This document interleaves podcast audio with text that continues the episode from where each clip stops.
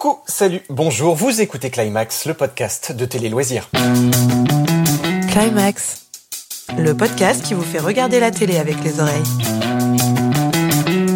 On a rarement eu autant de choix en termes de séries. C'est bien simple, il faudrait plus d'une vie pour toutes les regarder. Alors, on est d'accord, hein, ce constat n'a rien de nouveau et on en a déjà parlé dans Climax. Mais alors que la nouvelle année vient de démarrer, il y a un autre constat qui s'impose aujourd'hui en France. Euh, alors que la fiction française n'a jamais été aussi foisonnante, et c'est tant mieux, on va pas s'en plaindre, on remarque qu'un très grand nombre d'entre elles sont des adaptations, notamment dans les listes des nouveautés attendues pour 2021. Mais où sont passées les vraies créations françaises? C'est tout tour de ce cri du cœur qu'on vous accueille dans ce nouvel épisode de Climax avec mes trois drôles de dames. Katia. Salut tout le monde. Stéphanie. Bonjour, est-ce que je peux être Kelly? Si tu veux. Et euh, un grand bonjour aussi à Anne qui rejoint euh, la bande d'expertes euh, série de Climax. Salut Anne. Salut. Et j'en profite et on en profite aussi pour saluer très chaleureusement Yann qui nous a accompagnés depuis le début de l'aventure. le moins qu'on puisse dire c'est que tu vas nous manquer. bon, alors les filles. Avant miss you Yann, miss you. Bisous Yann. Et welcome Anne, bien sûr. Merci. Bon alors les filles, hein, avant de partir à la recherche de ces fameuses créations originales françaises, c'est quoi pour vous euh, une création originale? Euh, bah, bah disons question, hein, vous avez deux heures devant vous. Ouais. C'est ça. Non mais je sais pas, pour moi c'est une œuvre qui emprunte euh, pas du tout d'éléments à une autre œuvre qui existe euh, avant elle, ni un livre, ni une BD, ni une histoire vraie, voilà, ni quoi que ce soit venant d'un autre auteur ou qui ait déjà été fait. C'est un terme qui est apparu à l'époque avec Canal+, il me semble, ce terme de création originale, c'est assez connoté aujourd'hui?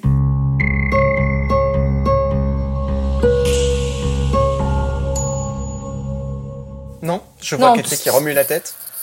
Non, enfin pour moi c'est le label euh, qu'a choisi Canal+. Je sais pas si c'est eux historiquement qui l'ont utilisé le premier, euh, mais création originale euh, dans le sens premier du terme, c'est ce que Stéphanie a décrit, c'est-à-dire effectivement une création en tout point première, enfin voilà, qui n'emprunte aucun rien à aucune autre œuvre antérieure. Euh, alors euh, effectivement, euh, Canal Plus a pris ce label-là, et d'ailleurs à ce propos, alors que pendant très longtemps ça a été des créations originales, ils commencent eux-mêmes à faire des adaptations. Donc c'est plus tout à fait des créations originales. Et ils le mettent sous le, et ils le mettent sous le label création originale. Parce que pour Tunnel, c'est ce que la critique avait été faite en fait, parce que c'était totalement The Bridge en fait, Brown. Hmm. Et ils avaient mis ça sur création originale et ils avaient prétendu que c'était très très original alors que bon, après, ça restait une adaptation. Après, c'est vrai que ce qu'on peut leur reconnaître, c'est qu'ils ont donné quand même une image un petit peu de prestige à la création originale française, quoi. Ils ont donné une image euh, plutôt luxueuse, qui se vend plutôt bien à l'étranger, une espèce de gage de qualité qui qui a fait que c'était plus populaire de s'intéresser, je pense, à la création originale. Avant, je suis pas sûre que c'était aussi euh, important. Enfin, à la série française de façon générale je pense. Oui. Pour eux, vraiment, c'était une marque, quoi, qui voulait dire au départ qu'ils inventaient, qu'ils faisaient preuve d'originalité. Ce qui n'est pas faux. encore une, euh, ce qui n'est pas faux, bien sûr. Mais aujourd'hui, euh, c'est, c'est toujours le cas, évidemment, mais mm. dans la, euh, dans la, dans les nouveautés proposées, il y a un certain nombre d'adaptations, y compris chez Canal+. C'était pas nécessairement le cas avant, à part à l'exception de Tunnel, comme tu le disais, Anne. Alors justement, euh, bah, on en parlait en, préparant ce, podcast. Quelles sont justement ces, nouveautés qui, vous ont frappé, qui sont euh, des adaptations? Euh, J'imagine que les exemples, il y en a pas mal. Bah juste, moi, je voudrais juste donner quelques chiffres. Effectivement, on, dit depuis longtemps que, la, que la fiction française euh, fonctionne. C'est le cas depuis cinq ans notamment où on a vu qu'en termes d'audience, ça dépassait euh, et largement les fictions euh, étrangères. L'histoire des adaptations, c'est pas nouveau non plus. Hein. ça fait très longtemps que les diffuseurs français font beaucoup d'adaptations. mais là, cette année, notamment sur TF1, je donnerai l'exemple de TF1. Hein.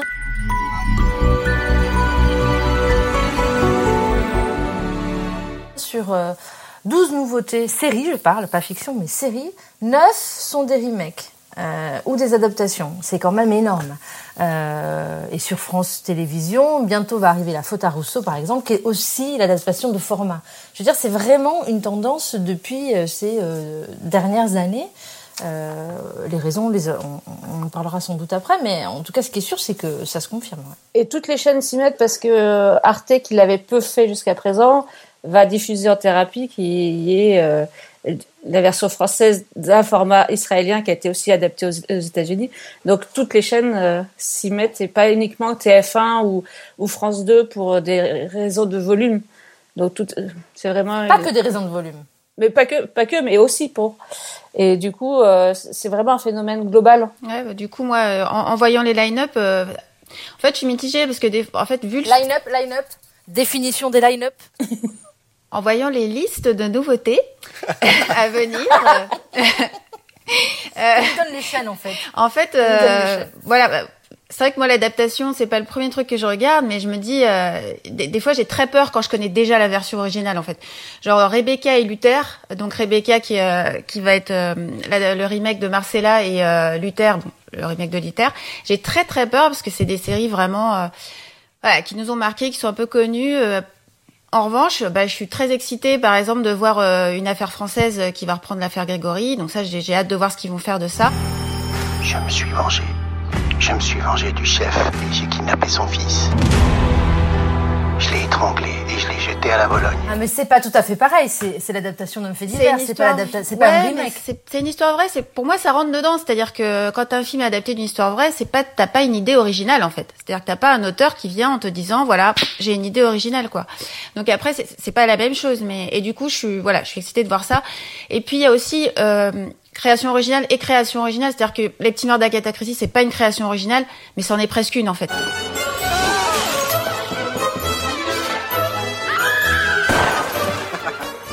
Ah bien sûr que oui, c'est une création originale. Bah, pas vraiment parce que c'est quand même l'idée de départ vient d'adapter les romans d'Agatha Christie, tu vois. Ils sont pas partis de zéro, sauf qu'ils ont créé un truc complètement nouveau et donc voilà, on est un peu au mi-chemin et moi je me dis que ça c'est pas mal comme compromis aussi pour éviter d'avoir trop d'adaptation. Enfin pour, pour, répondre à ta première question, euh, Seb, qui était quels sont les plus attendus?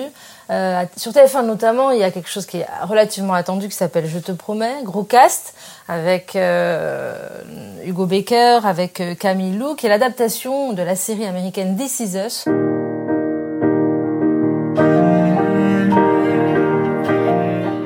que les téléspectateurs français, en tout cas de chaînes traditionnelles, connaissent peu, même si ça a été diffusé. Euh, mais ça a été un gros gros carton euh, là-bas. Euh, donc TF1 l'adapte, quasi plan sur plan par plan hein, en ce qui concerne le premier épisode. on verra si ça fonctionne. Il y a aussi Gloria. Euh, qui est attendu avec euh, Cécile Bois sur TF1.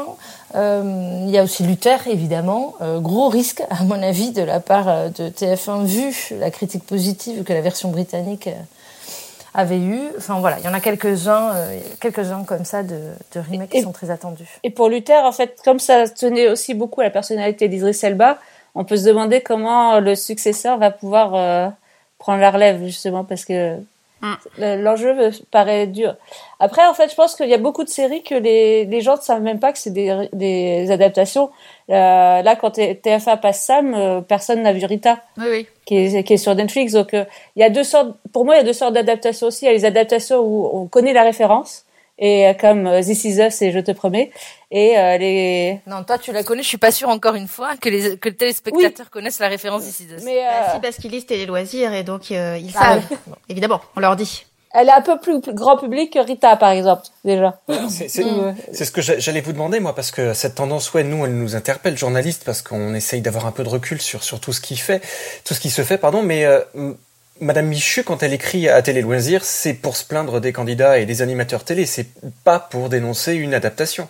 On est d'accord que c'est aussi peut-être quelque chose qu'on voit, nous, et pas forcément les téléspectateurs qui, eux, sont là avant tout pour se divertir Alors moi, je suis complètement d'accord avec ça. Simplement, la conséquence, les téléspectateurs le verront peut-être un jour. C'est-à-dire à trop vouloir adapter des séries, euh, même si, et on en parlera tout à l'heure, j'imagine, euh, adapter, c'est aussi en partie créer je trouve que ça appauvrit de façon globale la création. C'est-à-dire que quand on se contente de reprendre une histoire qui a déjà existé, eh bien, effectivement, sur la création pure euh, française, c'est-à-dire avec les références françaises, avec euh, euh, la culture française, avec tout ce qui fait notre nous notre notre patrimoine culturel eh ben je trouve que ça s'appauvrit. Et au bout du bout madame Michu que je préfère appeler Simone hein, parce que madame Michu c'est pas joli eh ben elle va le sentir elle quand elle va regarder la télé. Voilà je pense euh, que c'est pas si simple de dire que c'est qu'un problème de journaliste. Ça l'est effectivement, mais pas que. à, long terme. Je, je pense qu'effectivement, euh, peut-être ils se posent pas la question au départ, sauf que maintenant les chaînes quand même elles communiquent dessus. C'est-à-dire qu'avant, elle le cachait un peu. Genre, je me rappelle, Le Secret d'Élise, c'était euh, une adaptation d'une série anglaise. Bon, bah, TF1 l'avait pas du tout euh, dit, euh, l'avait pas du tout écrit, euh, on n'en avait pas parlé.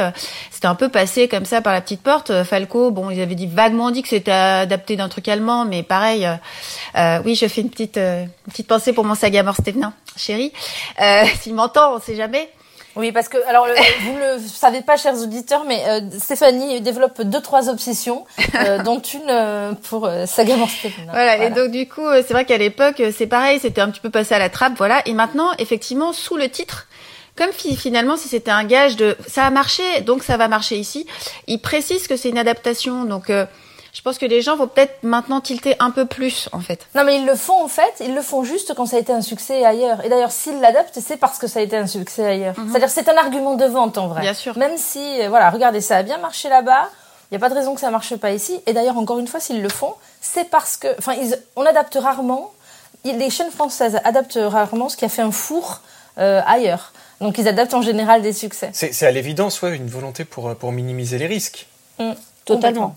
Mais il y a aussi peut-être une notion de, susciter l'envie. Euh, quand, par exemple, un roman a fonctionné, on se dit, tiens, ça va être adapté à la télé, on a très envie de le voir. Forcément, ça fonctionne aussi dans ce sens-là.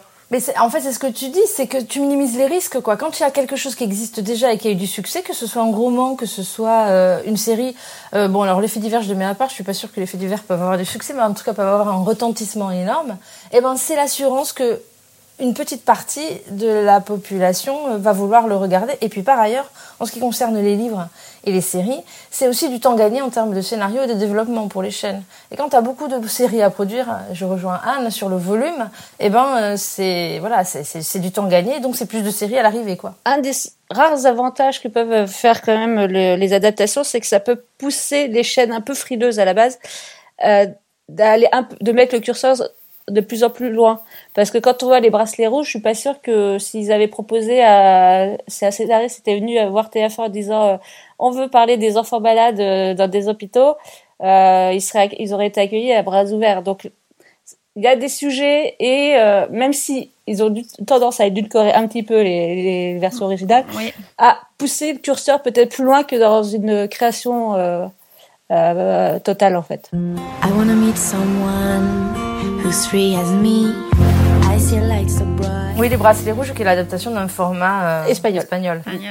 Oui, qui avait été diffusé à l'époque sur la chaîne numéro 23, qui n'existe plus. Euh, Aujourd'hui, euh, Si, senior. je, je me posais une, question concernant la, la promesse, euh, la, la série là qui cartonne sur TF1 actuellement. C'est une création originale pour le coup Oui, c'est une création originale. Ouais. Comme, Comme quoi. quoi.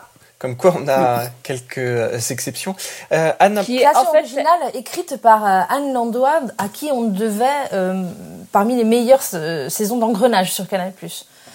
Donc oui, quand on crée et quand on crée du français, avec encore une fois là pour le coup des références euh, euh, euh, merde nationales, enfin je je je j'aime pas Culturelles. mais voilà, culturelles communes, et ben ça fonctionne. En l'occurrence là c'est euh, la tempête qui a marqué tout le monde, la tempête de 99.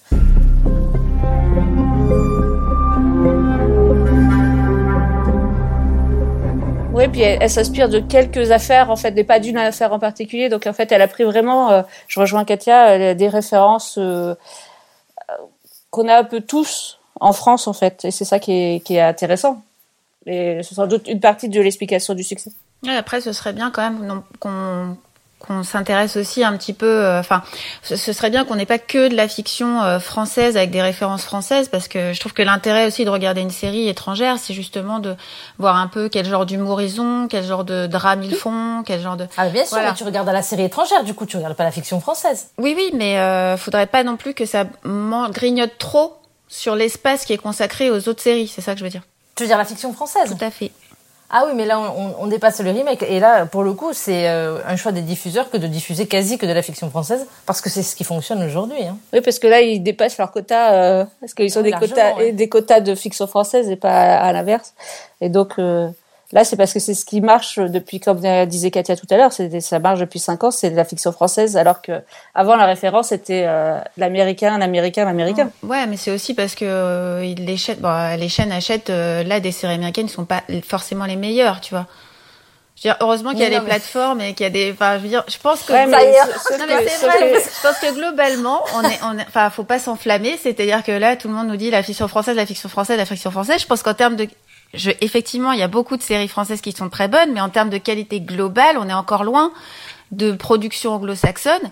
Et c'est pas parce que c'est pas des choses qui sont proposées en prime en France que les, les séries américaines sont devenues que NCIS. Il n'y a pas que ça, quoi. C'est juste faut pas. c'est pas du tout ce qu'on a dit. Bah, c'est pas du tout ce qu'on a dit. C'est-à-dire que, Non, euh, on non. dit juste qu'en audience, hein, c'est la série française a pris le pas et largement à partir de 2015 sur la série américaine. Et par ailleurs, les, les chaînes proposent de moins en moins de séries américaines parce que même là-bas, les séries, enfin les networks ont moins de séries qui fonctionnent à mort. Oui, mais Et que les séries de plateforme, maintenant. les séries de plateforme, elles sont plus segmentantes. Oui, Alors en- après, moi, je me positionne pas en termes de qualité. Moi, je trouve me que positionne TF1 en termes s'adresse au plus grand nombre. de- Oui, et pas, je et trouve pas. que c'est aussi un problème, c'est-à-dire que quand là on parle de création, je pense que c'est compliqué de s'adresser au plus grand nombre quand on veut, euh, quand on a un parti pris de création. Et je pense que c'est pour ça aussi que les adaptations prennent autant d'importance, c'est que c'est quand même plus facile de créer quand tu te dis je crée moi euh, mon idée, ce que j'ai envie de faire, euh, ce qui me passionne, etc.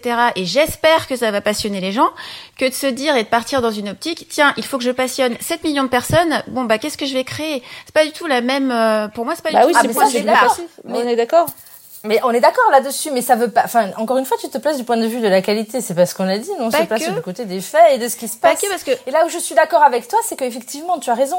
L'adaptation, c'est plutôt une politique de, de euh, c'est plutôt une politique de, de, de la demande. C'est-à-dire que les chaînes essaient de répondre à ce qu'ils imaginent être les goûts du public. Ah, mais c'est même- oui. Ils veulent ça, on va leur demander ça. même- Alors qu'une politique de l'offre, ce que ce qu'a fait Canal Plus pendant des années, c'est comme tu dis, euh, bon, ben se dire qu'est-ce qu'on a envie de faire, qu'est-ce qu'on a envie de raconter. Ok. Voilà. Et Mais- effectivement, tu peux, t'as des risques de te casser le nez quand tu fais ça. oui. Oui, mais après, c'est plus facile quand tu Canal Plus, tu t'adresses à, à une toute petite partie en espérant euh, la toucher, alors que TF1 te- forcément s'adresse Bah, encore pour quelques années au plus grand nombre. Donc, euh, Oui non, c'est normal qu'ils pro- parce que finalement, TF1 a un budget beaucoup plus énorme que Canal+. Alors ok. Pas du tout. Ah non, non, j'ai- Ah, j'ai cherché les gars, j'ai cherché les gars. pas sur une série. Si si, Tu peux. ils ont plus, de, ils ont plus de budget et du coup, Oui, euh, sur- Mais pas par, sur l'année. série. ils peuvent En global, Oui. pas par série. C'est Sur ça, et du coup, ils peuvent de temps en temps prendre un risque. Je dis pas qu'il faut qu'ils fassent euh, que des trucs, euh, voilà. Mais c'est juste qu'il y a un moment, faut pas non plus euh, rentrer dans le truc euh, de Netflix et de se dire, voilà, il y a un algorithme, qu'est-ce que les gens veulent, on va leur donner à manger, quoi. Et ça, on est en train de partir vers ça. C'est-à-dire qu'il y a un moment, euh, ben, j'ai envie de dire, ben, on s'en fout de ce que veulent les gens, surprends-les.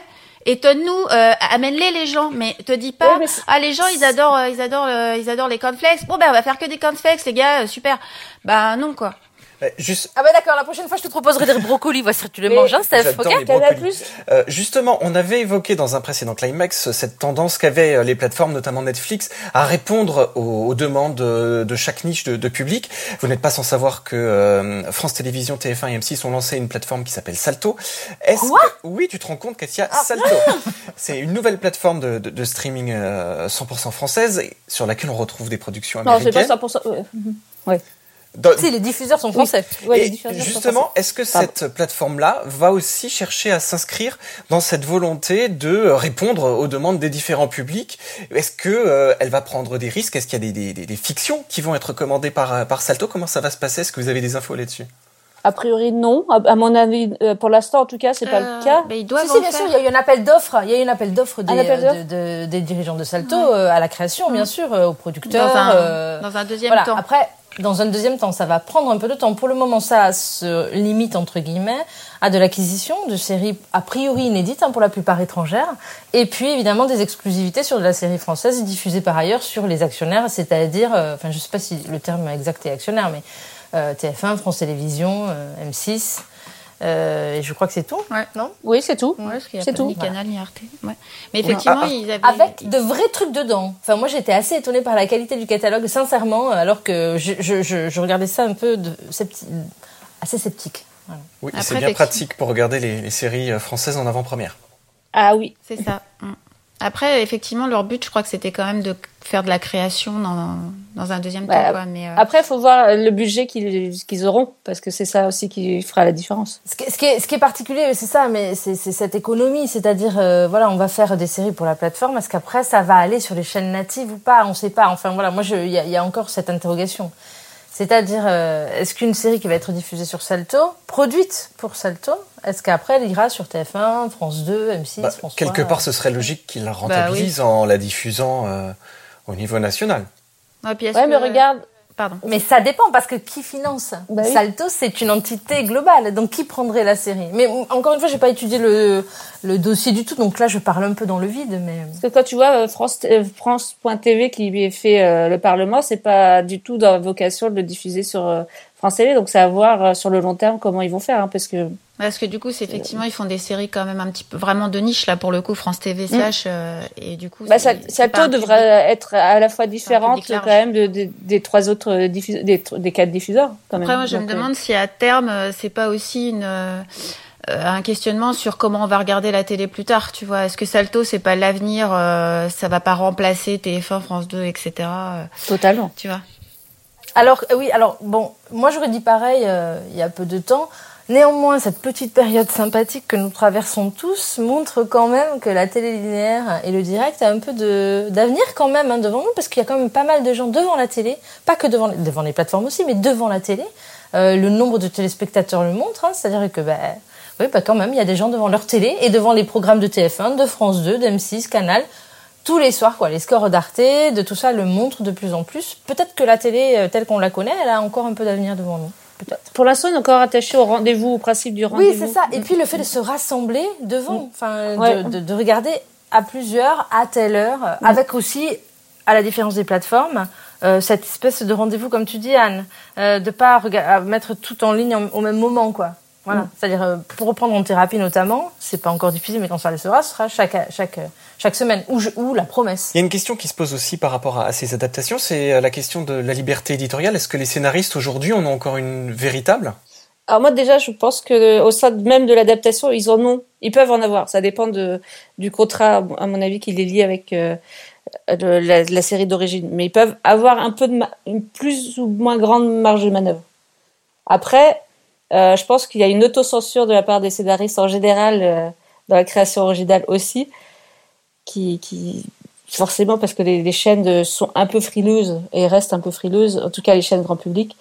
Donc euh, je pense que leur marge de manœuvre reste limitée malgré tout. Oui, c'est ça. Je pense qu'ils n'avaient pas non plus une, grande, grande liberté avant. Après, euh, ça dépend de avec quelle chaîne on, travaille. Effectivement, je me dis sur, enfin, j'ai l'impression que sur Canal, euh, là par exemple, OVNI, le- la dernière création originale qu'ils ont faite là, Donc il était comment ce vaisseau L'invasion a déjà commencé? Finalement, ils ont pris deux petits jeunes de la Fémis. Et euh, ils leur ont donné quand même pas mal de liberté alors que c'était des petits jeunes et qui commençaient dans le métier et parce que le projet leur plaisait. Et ils ont pu faire pas mal de choses. Ils se sont adaptés aussi aux besoins de la chaîne. Mais j'ai l'impression qu'il y avait moins de contrôle parce qu'aussi on enfin, on s'adresse aussi à moins de personnes. Donc euh, effectivement, pour un programme qui s'adresse à 7 millions de personnes, bah, les chaînes elles vont être plus euh, pointilleuses sur euh, ce qui pourrait choquer le spectateur, ce qui pourrait euh, ne pas comprendre, etc. Et on part quand même encore euh, du point de vue aujourd'hui, je trouve que le spectateur est pas très intelligent, quoi. Donc on a, bah, du coup, euh, il y a beaucoup de choses qui sont assez démonstratives. Vous pouvez envoyer vos courriers à Stéphanie. Non, c'est pas moi qui vous dis ça. Mais non, mais c'est vrai, c'est-à-dire que on est encore un petit peu dans le truc. euh, ah, il faut qu'on voit euh, l'acteur fermer la porte pour qu'on comprenne qu'il sort de la pièce. Enfin, des petits trucs comme ça que que les C'est très producteurs explicatif, ouais. Ouais, que assez démonstratifs qui font qui font perdre du temps et finalement qui font retravailler les textes pour rien quoi. Donc ça bah faudrait juste euh, se dire bah tant pis, euh, on peut être un peu plus exigeant quoi, c'est pas grave, on va pas mourir parce que on fait un peu plus d'efforts en regardant un programme. Moi, je rejoins Anne euh, sur le côté euh, adaptation, parce que depuis tout à l'heure, on, regrette, je, la première, hein, je suis la première à regretter qu'il y ait euh, beaucoup trop d'adaptation par rapport à la part de création originale. Néanmoins, je reconnais que il y a une réelle part de création quand tu adaptes une série, notamment pour la mettre, encore une fois, aux normes culturelles du pays en question, parce que tu as une certaine marge de manœuvre effectivement euh, qui dépend euh, de, de l'achat au départ et de ce que le producteur initial euh, est capable de laisser euh, comme liberté euh, au producteur final. Mais il y a quand même une part de, de création. Et sur la censure ou l'autocensure des scénaristes, c'est un peu plus compliqué que ça, à mon avis. C'est-à-dire que pour moi, c'est un système à trois, diffuseurs, producteurs, scénaristes, que chacun euh, a des demandes, des exigences et des, euh, et des euh, points de vue, et qu'effectivement, avec des biais et des a priori, et que chacun va dire c'est l'autre. C'est pas moi, c'est l'autre. Je veux dire, les scénaristes portent aussi une part de responsabilité. Je veux dire, encore une fois, la promesse, ça fonctionne quoi. Anne Langlois est arrivée avec, je sais pas, sans doute aussi, je crois que c'est Sortilège qui produit. Enfin bref, c'est un binôme. euh, ils sont arrivés avec une vraie création originale. TF1 n'a pas dit non. TF1 a dit oui. Donc quand c'est bon, ça peut marcher aussi. Euh, donc voilà, je, je- effectivement, les diffuseurs sont parfois frileux. Parce que pour euh, ce qui concerne le grand public, bah, il faut que ça parle au grand public. Hein. Euh, N'en déplaise à Stéphanie, que vous pouvez retrouver sur caramel.fr. Euh, mais aussi, je pense que, que, que les scénaristes, oui, parfois, bah, manquent de... sont paresseux, parfois. Parfois, peuvent faire preuve de paresse aussi. Mais ils sont pas suffisamment considérés en France, ils sont pas suffisamment payés. Yeah. Et peut-être que si c'était le cas, on aurait, euh, Il y a on aurait, ça, voilà, c'est vrai que plus, de, plus de choses originales. On a peu de scénaristes qui sont très très connus comme euh, comme euh, comme à l'étranger, je sais pas, genre Aaron Sorkin, David Simon, Phoebe Waller-Bridge, c'est des c'est des scénaristes et c'est des auteurs qui sont fait connaître d'abord par euh, leurs écrits. Et, et en France, on a du mal à quand même à citer comme ça des, des auteurs très connus qui vont apporter une patte et on va se dire ah lui euh, voilà il va faire une masterclass je vais y aller parce que euh, non non les scénaristes Il y a, il y a Anne-Marc quand même qui est, euh, qui est euh, Oui. un nom. Oui, mais c'est pas. Enfin, Oui. Phoebe machin là, elle est pas hyper connue non plus. Hein, Bon, elle Euh, était aux Oscars, elle Pardon, était aux Golden. Globes, Euh, enfin bon. Oui. Ça- ça tombe Elle a bien. fait le James Bond, euh, enfin je pense qu'elle est assez... euh, Non, non, mais le nom, je suis Tu pas sûre encore une fois que si tu dises le nom comme ça, là-bas oui, mais pas ici quoi. Puis- Bon, bref. Puis- Puisqu'on parle justement un petit peu de, de- de la fiction étrangère, on va faire une petite ouverture sur ce, ce podcast.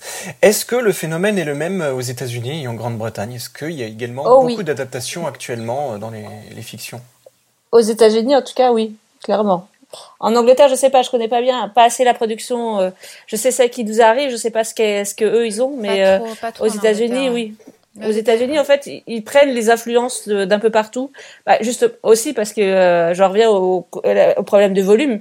Eux, euh, c'est multiplié par euh, X euh, canaux, donc euh, ils ont aussi besoin de ça et donc ils vont s'inspirer de tas de, de choses. Alors, eux vont peut-être plus, ils vont partir d'un original pour en faire quelque chose. euh, parfois, on a du mal à savoir que c'est ouais. euh, euh, euh, c'est adapté. Quoi. Ouais, c'est pas tant de l'adaptation que de la du melting pot en fait. Bah, ils reprennent à leur Non sauce, quoi. C'est-à-dire Oui. euh, souvent, mais ça, Ça inspiré d'eux, quoi. Voilà, ils ont toujours fait ça. Ils, ont, ils sont toujours inspirés un peu des autres, des histoires Mm. d'autres pays, de machin. Mais c'est vrai que c'est pour le faire à leur sauce, et pour plaire à leur public, à eux, pour le faire à l'américaine, quoi.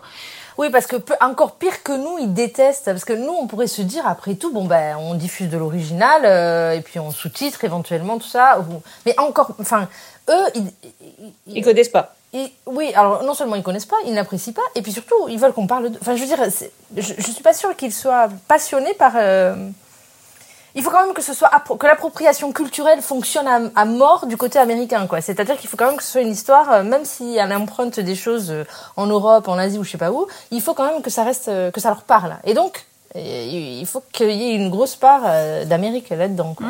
La tempête sur l'ouest de la France. de- Voilà, donc ça, ils vont, le- ils vont le 99, ça, ils s'en remaker, foutent. clairement. Bon, En revanche, la après, euh, tornade euh, au Texas, ça, ils ils ont peut-être. Là où nous, on est capable de regarder de la série purement américaine, eux, de la série purement française, euh, ils le, ça, ils le Ah, regardent pas. Après, c'est aussi parce qu'ils les doublent pas. C'est-à-dire que souvent, les trucs français, ils regardent en, fr- enfin sous-titrés.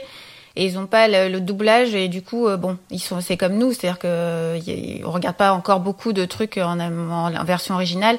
Eux c'est pareil. Donc c'est vrai qu'un film français par exemple il a moins de chances de marcher là-bas parce qu'il va pas être doublé etc et euh, voilà. C'est plus ça. Mais après je suis pas sûre qu'ils soient pas curieux d'autres trucs mais euh, Vous avez vu comme elle est dure avec, euh, avec euh, les téléspectateurs français et quand même tolérante envers les autres, c'est quand même pas fou, du tout je suis Madame Objectivité Après, les Américains, ils sont un autre phénomène, c'est la multiplication des reboots, des remakes et euh, des, des X saisons euh, 20 ans plus, 20 ans plus tard. Donc, Ouais. le manque de création originale est flagrant actuellement quand même aux États-Unis. Ah oui, parce que c'est vrai, c'est vrai, on, on en a pas parlé, mais il y a, y a une double, c'est-à-dire, comme dit Anne, en fait, euh, il y a beaucoup d'adaptations, de remakes, et il y a aussi beaucoup de reboots. C'est-à-dire, t'as du remake euh, d'un pays à un autre, et puis t'as un remake d'une époque à une autre.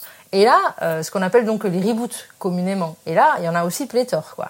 Et en France, à la limite, moins que beaucoup, beaucoup, beaucoup moins qu'aux États-Unis. Est-ce qu'il faut partir aussi d'une série culte Donc, euh, à, à part rebooter, euh, je sais pas moi, une famille Et formidable. t'en fais quoi de- euh, Ah ouais. Et Maggie, qui était une adaptation à l'époque d'ailleurs- Je sais. Ouais, mais ça fait moins rêver, tu vois, tout de suite. Ouais, mais on, on l'oublie. C'est la fin de ce climax. Merci beaucoup à mes trois expertes, Anne, Katia et Stéphanie. Merci à vous aussi, surtout de nous avoir écoutés, euh, voire de nous avoir supportés. Vous pouvez nous retrouver sur AudioNow, Deezer, Spotify, Apple Podcast et toutes les plateformes de podcast. Vous n'hésitez pas non plus à commenter euh, ce numéro sur les différents réseaux sociaux de Télé Loisirs. À très vite donc pour le prochain climax. Salut à tous.